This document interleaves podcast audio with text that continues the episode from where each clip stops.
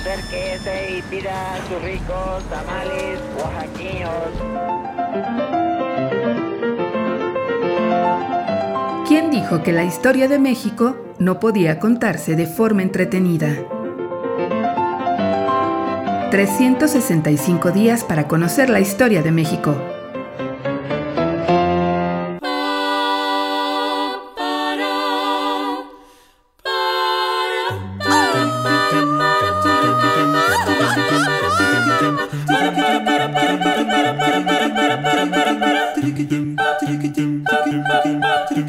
Jueves.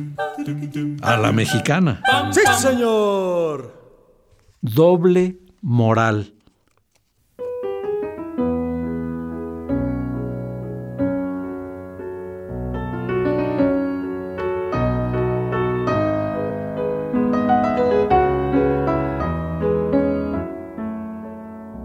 Su puritanismo era inaudito y oprobiosamente discrecional.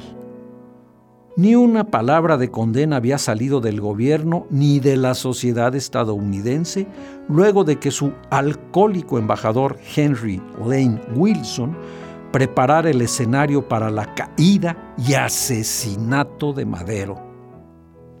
Tampoco pareció importar a los vecinos del norte que la escuadra estadounidense invadiera Veracruz en 1914, que al iniciarse la revolución, su gobierno enviara a la frontera 20.000 hombres en actitud amenazante, o que con liberalidad 10.000 soldados de Estados Unidos ingresaran en territorio mexicano, la expedición punitiva, en lo que hasta entonces fue la cacería humana que más tropas movilizó para capturar a un solo hombre, Pancho Villa. De acuerdo con su moral, nada de eso era importante. En cambio, como asunto de seguridad nacional, fue considerada una protesta presentada en mayo de 1923 por los mismísimos caballeros del Ku Klux Klan, establecidos en la población fronteriza de Caléxico, quienes, indignados, pedían la intervención de Washington porque menores americanos de ambos sexos constantemente cruzan a Mexicali y participan en actos malévolos como adoptar el gusto por la bebida, el juego y toda clase de prácticas inmorales perniciosas para personas de todas las edades, pero particularmente para los jóvenes. Curiosamente, era el Ku Klux Klan que tantos dolores de cabeza habría de dar al gobierno de Estados Unidos en los años venideros, la organización más preocupada por sus jóvenes.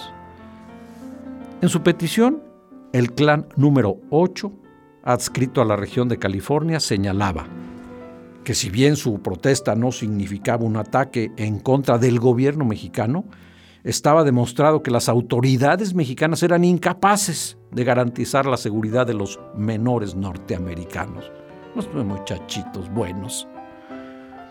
Por tal motivo, exigían a su gobierno tomar cartas en el asunto, a fin de que los menores de edad norteamericanos solos únicamente pudieran cruzar la frontera en México acompañados por un adulto y de no ser así, se les impediría el paso de las 6 de la tarde a las 7 de la mañana. En la capital de la República, la protesta no tuvo repercusión alguna. Con la revolución de la huertista en ciernes, la conducta de los jóvenes estadounidenses estaba muy lejos de ser un puritano asunto de interés nacional. A la mexicana,